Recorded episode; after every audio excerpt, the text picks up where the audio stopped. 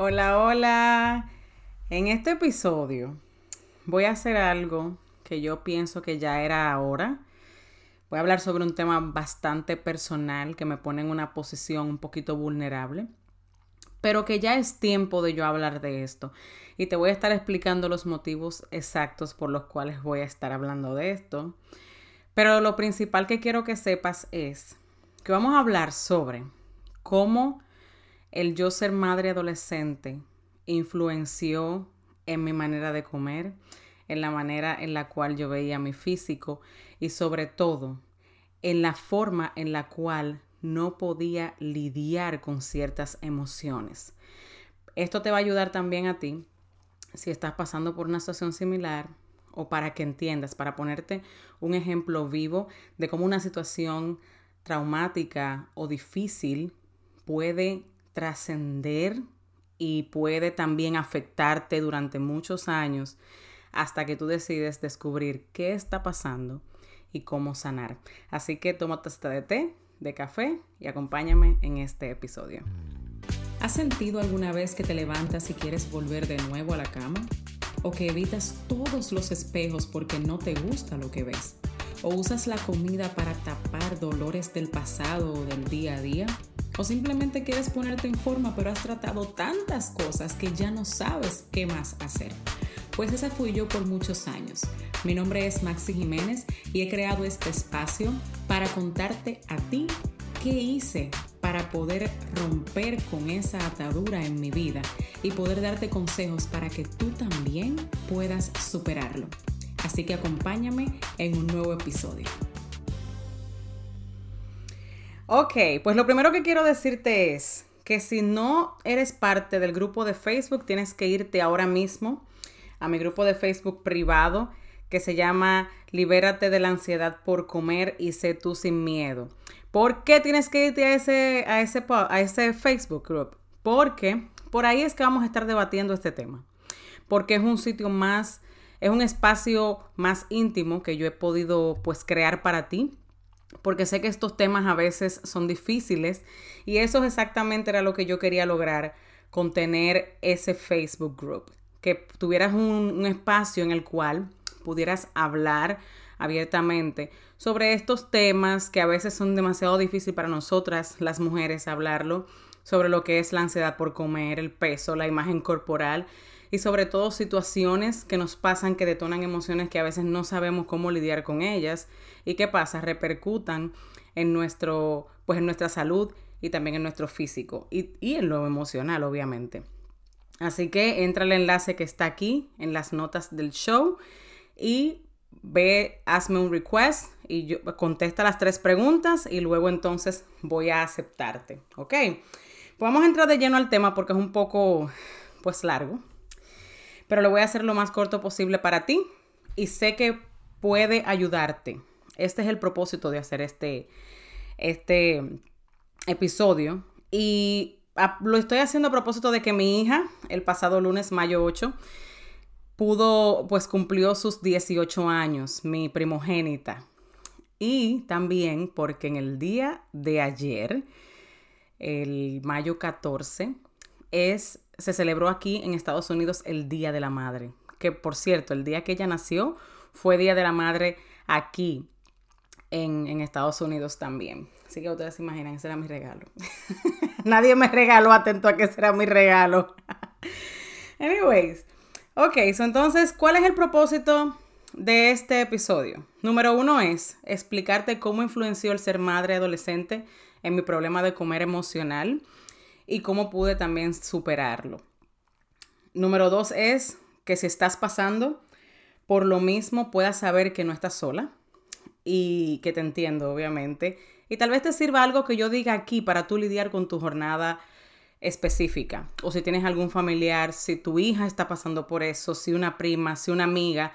Y te voy a decir algo, esto mándaselo a cualquier persona adolescente, porque también puede ayudarle a que cuando viene a ver, a ver no cometa el mismo error o piense las cosas antes de hacerlo, ¿verdad que sí? O lo contrario, que si ya está ahí y está tratando de decidir qué hacer, pues tome la decisión correcta, ¿ok?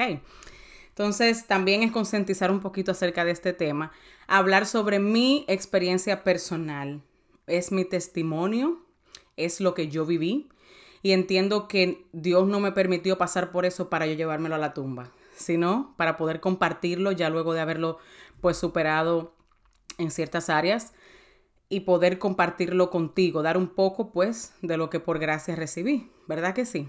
Y también pues poderte poner un ejemplo vivo de cómo una situación difícil o traumática, como te dije al principio del episodio, pues puede repercutir en tu estado físico y emocional por años, hasta que tú decides qué es lo que está pasando, aquí hay algo, déjame descubrirlo. Y por ende, empezar a sanar, ¿verdad que sí? Si me oyes así fuera de que se me va el aire es porque ya yo estoy esperando el día para dar a luz. así que estoy súper embarazadísima y por eso tal vez me oyes así que, que se me va el aire, ¿verdad? Ok, entonces voy a empezar diciendo que en mayo, en, perdón, septiembre, finales de agosto, septiembre del año 2003, salí embarazada de mi hija con apenas 13 años, empezando a cumplir 14 ahí mismo, porque mi cumpleaños es septiembre 8. Y me llego, veo la noticia, ¿verdad? Que, que estoy embarazada. Se lo digo a mis padres, se lo digo al papá de mi hija, que en esta época es mi actual esposo. Y, y decimos, bueno, vamos a darle para adelante.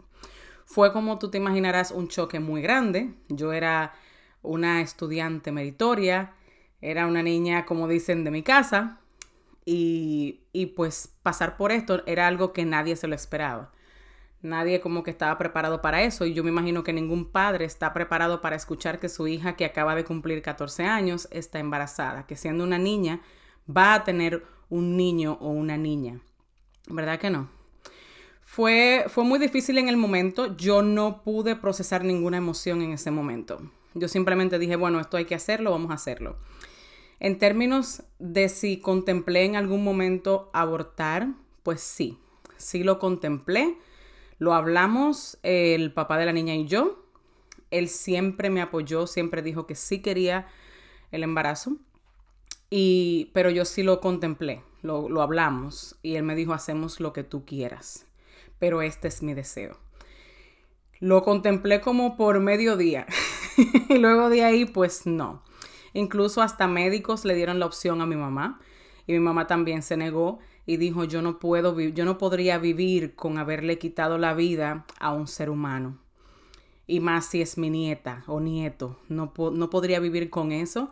Y decidimos pues darle para adelante, lo cual no me arrepiento en lo absoluto. Pienso que en realidad si hubiese tomado la decisión de abortar a mi hija, no hubiese podido vivir con eso, porque hubiese tenido muchas preguntas, de qué tal si pasa y qué tal si hubiese sido esto y qué tal si hubiese sido aquello. Y no, no hubiese podido, pues, em, hubiese sido yo creo que aún más traumático, porque lo traumático de esta situación no fue haber quedado embarazada, fue lo que pasó de más que te lo voy a contar. Luego de que yo salgo embarazada, yo estudiaba en una escuela católica.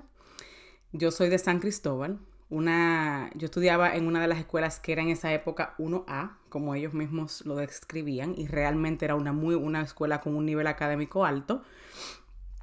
Y ellos no decían, cuando se enteraron sobre mi embarazo, yo, traté, yo lo oculté por unos cuantos meses hasta que terminara el primer semestre, y luego de ahí pues ya no se podía ocultar. Eso es algo que no se oculta, ¿verdad que no? Y fueron a mi casa, me dijeron que, que, apoyaban en todo lo que yo hiciera, pero que no, que ellos entendían, sin preguntarme, entendían que yo no iba a querer seguir yendo con un embarazo porque me iba a dar vergüenza. Así que, que yo tomara la decisión que yo tenía que tomar. Ya estaba decidido que yo iba a venir a Estados Unidos a estudiar, a, dar a luz. Entonces, estaba de más lo que ellos estaban diciendo, pero esa fue su posición en ese momento. ¿Qué pasó con mis amistades? La mayoría se alejaron, obviamente, porque lo entiendo porque eran niñas al igual, se debían a sus padres. Muchos de ellos le hacían comentarios de no te juntes con ella porque obviamente, ¿verdad? Puede influenciar en lo mismo. Y la mayoría de mis amigas, por no decir casi todas, se alejaron. Estuve prácticamente pues sola en ese sentido. Sí quedé con, con alguna que, que le agradezco, ella sabe quién es Le agradezco bastante todo lo que, todo lo que me apoyó ella y su mamá en su momento. Y hay que darle verdad. Eh, tengo que expresar esa parte. Luego ya que yo vengo a Estados Unidos, doy a luz, regreso a Santo Domingo, a, ¿verdad? a mi pueblo, porque obviamente yo estaba con el papá de la niña y quería volver para atrás. Uno cuando te enamora, uno mira para los lados, señores. Anyways, el caso es que vuelvo, intento ingresar nuevamente a esa escuela. Te voy a contar esto para que tú entiendas el nivel de rechazo al cual yo fui pues expuesta y por qué esas fueron las causas básicas de en parte de mi deseo de validación durante años con el que lidié y que todavía estoy lidiando un poquito. Y fue que intento de nuevo ir a esa escuela. Voy y hablo en persona con el padre que era el director, porque es una escuela, era una escuela católica. Y él me da los temas para yo estudiar sobre para ese examen. Y resulta que yo me paso días sin dormir, dejando a mi hija con, mi, con el papá de ella, con mi mamá, durmiendo donde mi amiga que me ayudó a estudiar, pasando horas y horas de la madrugada para poder pasar el examen de admisión nuevamente. Luego de yo ser estudiante meritoria, todos los años ganaba como una de las mejores em, estudiantes, ¿verdad? Por mis notas y todas esas cosas. Yo tenía una conducta también buenísima Bien, solamente pues quedé embarazada joven y simplemente eso. Pues cuando voy, él me da los temas, personalmente me da un papel diciéndome que tengo que estudiar eso. Llega el día del examen, voy al examen, los temas no eran ningunos de los que él me había dado. Yo miro el examen, le pregunto a una de mis profesoras que me conocía, pero esto no es nada de lo que yo estudié. Ella mira hacia abajo y dice, lo siento mucho, pero no puedo ayudarte. Yo me lo encuentro raro. Pero digo, bueno, le pregunto a otra que también está ahí, que también era mi profesora, me había dado clases. Le digo, esto no fue lo que me dio el, padre para que yo estudie. Me dice, no, no, sé qué decirte, haz lo que tú puedas. Como, como sin esperanza ni nada me lo dice. Digo, bueno, la cosa está como rara, ¿verdad? Pero bueno, no pude hacer casi nada en el examen porque obviamente no fueron los temas que yo estudié. Cuando termine el examen, busco a mi mamá, se lo explico, vamos las dos a la oficina del padre y le digo lo que está pasando. Él me mira y me dice, sí es cierto, yo te di los temas erróneos, pero ya perdiste tu oportunidad. Mi mamá y yo nos quedamos like, ¿cómo así? pero hay otra oportunidad de tomar el examen, sí, pero ya para ti no. Ya tú la perdiste. Así que ya tú tienes una hija también, ya tú no deberías estar queriendo ingresar en un colegio como este. Simplemente vete a la escuela pública, trata de hacer algo con tu vida, porque imagínate, eso es lo que hay.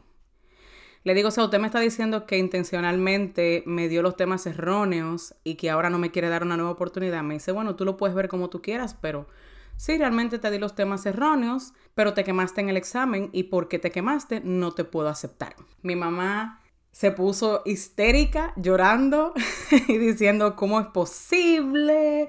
Yo voy a llevar esto a lo legal, mi mamá siendo abogada, sabiendo que lo que él está haciendo es totalmente una injusticia y, y es totalmente ilegal, pero él se estaba amparando en algunas cosas. El caso es que yo salgo de ahí, imagínate, totalmente eh, sintiendo, ya había pasado por el rechazo de amistades, los comentarios de que se te acabó la vida, de que mira lo que hiciste, de que tú tenías un futuro por delante, de que ahora con una hija tú no vas a hacer nada, y encima ese rechazo en la cara y ese, como yo digo, descaro tan grande de hacerle a una persona. Yo estaba totalmente destruida, pero como te dije, yo no me daba oportunidad para sentir nada. Yo dije, tengo que seguir. Y de ahí en adelante yo me propuse demostrarle a esas personas que yo sí podía salir adelante, que mi vida no se acababa por eso. Y me dediqué día tras día, porque también tenía el recuerdo de mi mamá llorando, por la injusticia. Yo dije, wow, le causé yo ese dolor y no fui yo que le causé el dolor, se lo causó otra persona. Y, pero, pero como que lo acogí yo. El caso fue que desde ahí me dediqué la vida completa a simplemente demostrar que yo sí podía. me encerré en eso, seguí adelante y sí salí adelante. Sí fue duro, llegué a este país que mucha gente piensa que tal vez yo llegué al país con todo en la mano, no. Llegué a este país sin nada, sin dinero, solo con familia que sí me apoyaba para quedarme en su casa durante un tiempo y decidí salir adelante con 18 años. Ahí dejé mi país y vine aquí para hacer un mejor futuro para mi hija y poder estudiar lo que quería. Me dediqué a eso y me encerré tanto en eso que nunca le di mente a cómo yo me sentía, a cómo era a pasar por el luto de perder amistades, a pasar por a cómo se siente que por tu simple o en otra escuela a la que a la que también nunca pertenecí, pero llamé para ver si me si me cogían, llamó mi mamá, le dijo el director, eso era una iglesia, eso era una escuela bautista. Y el director le dijo a mi mamá, no la vamos a aceptar porque ella puede influenciar a más niñas a hacer lo mismo.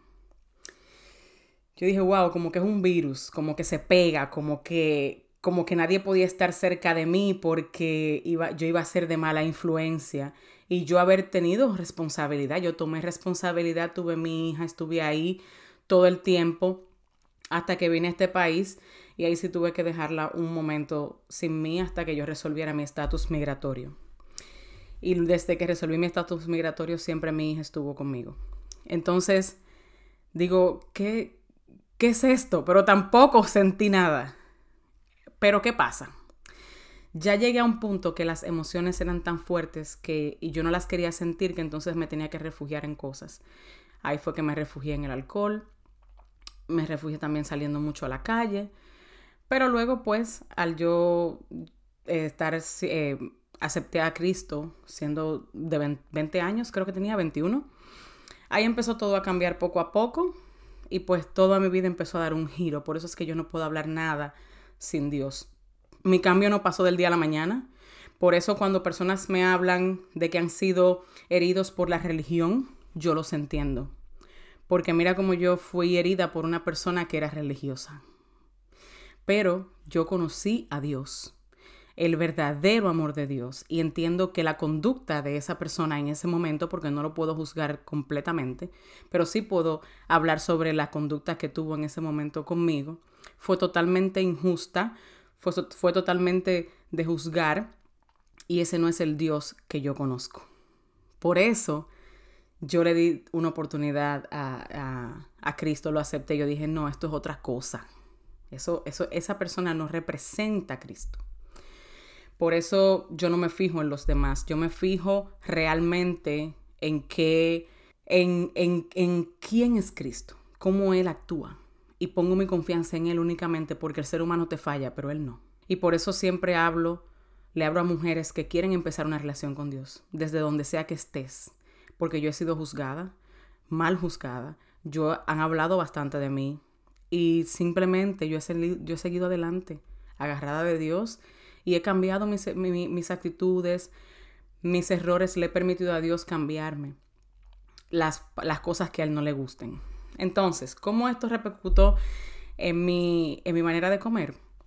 Pues simplemente yo siempre andaba buscando un cuerpo perfecto. Andaba buscando el verme bien, el ser aceptada, el que me estén piropeando, el que el que todo lo que yo hiciera estuviera bien, quería ser la mejor estudiante todavía en la universidad, quería ser lo mejor para que primero mis papás se sintieran orgullosos de mí y segundo, yo poder entender, ok, ya ahora sí lo hice bien, ya cometí un error antes, pero lo hice bien y lo que no me estaba dando cuenta era que yo no me estaba perdonando a mí que perdoné a muchas personas que me hirieron, tal vez sin ellos saberlo. Algunas sí lo sabían porque se los expresé. Pero no me perdonaba a mí el haber cometido un error. El error no es, no haber, no es haber tenido a mi hija, sino a destiempo y de una manera en la cual pudo haber sido diferente. Por la falta tal vez de conocimiento en el momento, por un deseo de amor que yo andaba buscando de una manera no buena. ¿Por qué? Porque el tener relaciones sexuales es algo bueno, que Dios lo creó, pero de la manera correcta, que es con tu esposo. Yo no entendía que el vacío que yo tenía no tenía absolutamente nada que ver con recibir afecto de un hombre, sino con otro tipo de vacíos que solamente Dios era el que lo iba a llenar en mi vida y el yo poder verme con el valor que yo tenía de verdad, no con un valor que me asignaba otra persona. Eso me tomó años entenderlo y al no entenderlo, entonces empecé a eso, a dedicarme a que yo tengo que bajar de peso, yo tengo que verme bien, yo tengo que ser lo mejor. Y ya luego cuando no pude, entonces decidí casi ya cuando que fue en la cumbre de, de mi obesidad que ahí ya empecé a tomar peso porque me eché como al olvido. Dije, ya todo está perdido. Yo no veo propósito. Yo no creo que yo dé para nada. Ya no, no tengo el amor que quiero no, no me siento querida, no me siento amada, no, nada, esto no vale de nada. Yo no soy nada. Me metí eso en la cabeza, caí en depresión, los ataques de ansiedad, de pánico, todo eso. Y ahí fue que alcancé el pico de mi obesidad y empecé a usar la comida como autodestrucción. Hay personas que cuando tienen depresión no comen. Yo la usaba para autodestruir mi cuerpo porque no encontraba nada, ningún sentido y comía tanto que era ya para lo que sea, ¿verdad? Pero Dios siempre llega a tiempo y gracias a Dios decidí pues hacer cambios en mi vida. Decidí algo anda mal, voy a buscar ayuda. ¿Qué es lo que quiero decirte con esto? Si te está pasando algo igual, si tú has sido víctima de rechazo, si tú has sido víctima de injusticia, yo sé que se siente feo, sé que te puedes sentir frustrada, sé que te puedes sentir mal, eh, sé que te puedes sentir triste, pero todo pasa con un propósito. Mira aquí como yo puedo ahora, después, después de años, hablarte de que tuve una hija, sí, a los 14 años, que mi hija ahora tiene 18, que la historia no se repitió como decía mucha gente, y ella está marcada y su hija va a hacer lo mismo. No hizo lo mismo. Mi hija ni siquiera novio ha tenido y se le ha dado el permiso. Para nada aquí le decimos que no lo haga ella no ha querido. Simple, porque está esperando lo que ella realmente entiende que es. La he concientizado, que esas son las partes buenas de, de una situación adversa, eso es lo bueno que uno puede ver a veces. Yo decidí criar mi hija entonces diferente. Yo decidí darle libertad primero para que hable conmigo, darle libertad de tú quieres tener novio o algo así, se le dio siempre, no lo quiso, ya va para college es una niña estudiante ejemplar. La gloria se la doy completamente a Dios, no me la doy yo, porque la sabiduría que, que yo tengo tal vez para criar a mi hija me la dio Dios, no la tengo yo por mí misma. No puedo decir eso. Y, y, es una estudiante honorífica. Está en honores, se ganó muchísimas becas, va a entrar a una universidad muy respetable aquí en Estados Unidos. Y vuelvo y digo, gracias le doy a Dios sí hay solución para una tal vez situación adversa, pero tienes que despertar. Tienes que pararte de donde estés y decir algo está mal conmigo. No es que estás dañada, no estás dañada, definitivamente. Pero lo que sí está mal es que tal vez no estás mirando más allá y necesitas ayuda de alguien. Por eso yo pienso que Dios fue moldeando y poniendo todo en su sitio para que yo llegara a este punto de yo poder ser coach, porque yo esto no me lo imaginaba. De ser coach, de ser speaker, son mis dos pasiones. Yo pensé que era filmmaking, también me gusta mucho, pero en esto encuentro más propósito. Lo de producción de cine y televisión, que fue lo que inicialmente cuando te conté que vine a estudiar, ese era mi sueño, lo logré. Hice un bachelor's cuatro años de producción de cine y televisión. También hice dos años de administración de empresas antes de eso. O sea, pude salir adelante, pude lograr mi carrera. Y sí fui una historia, como quien dice, de éxito en algo así. Si tú eres una madre adolescente o si eres una, una niña que ahora mismo estás embarazada y estás escuchando esto, déjame decirte que el mundo no se acaba, pero depende de ti, de tu actitud, lo que tú hagas con tu vida. Puede que no tengas recursos, puede que tal vez estés sumida en depresión o lo que sea, pero puedes salir de ahí. Pero tiene que haber algo aquí adentro que te dé ese impulso de tu decir, yo soy más que esto. Y ese siempre ha sido mi mensaje. Que ustedes entiendan que tu valor no viene ni por las decisiones que tomes, ni cómo te veas, ni lo que comas, ni tu situación de clase, porque ese es el problema, que algunos países son demasiado clasistas.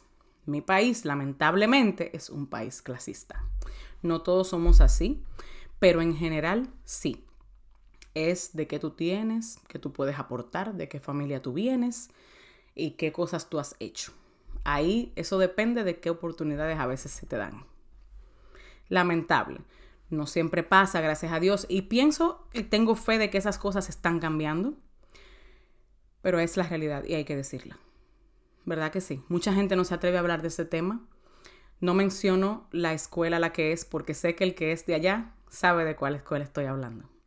Aparte de eso, no hay necesidad porque no es el punto. El punto de yo compartir mi testimonio es que te sirva a ti de alguna manera. Lo comparto a esta altura ya porque han pasado muchos años y me costó muchos años de terapia el poder entenderlo, el poder de verdad sanar. Y hay cosas todavía con las que estoy lidiando de esa época, pero sigo hacia adelante y también te demuestro que no tienes que haber estado en una situación perfecta en tu proceso, porque eso nunca va a pasar, uno siempre está en el proceso. No tienes que estar en, en una situación perfecta para poder ayudar a otros en lo mismo que has superado. O sea, ya yo he superado algunas áreas y ahí te ayudo. En las que sigo todavía trabajando, pues obviamente no.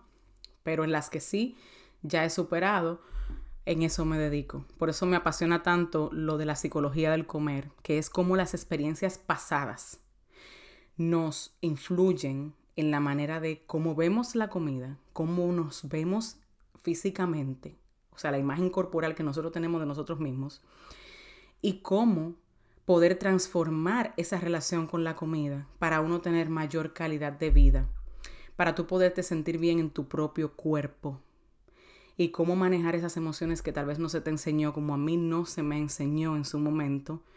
No por nada, sino porque mis padres, imagínate el choque que tenían, no estaban pendientes a eso. Cuando yo era pequeña tampoco sabían ellos cómo enseñarme a lidiar con la frustración, con el enojo o con el rechazo o con la tristeza. Nunca supe cómo hacerlo de manera adecuada. Entonces no supe canalizar nada de eso cuando llegó la oportunidad de que cometí pues una decisión a temprana edad y no supe cómo, cómo, cómo hacer con todas mis emociones.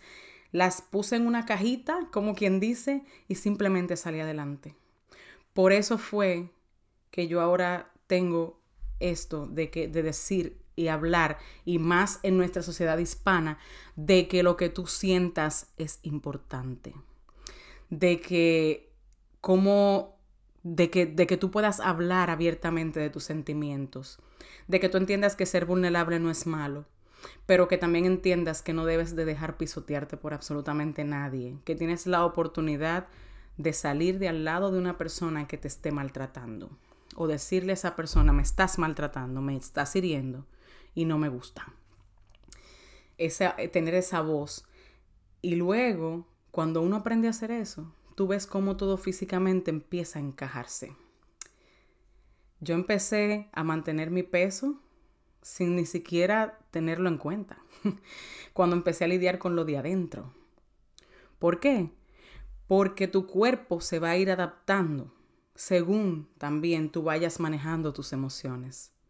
Porque esas emociones que yo tenía guardadas le provocaban un estrés a mi cuerpo que yo ni siquiera me estaba dando cuenta hasta que yo lo empecé a trabajar.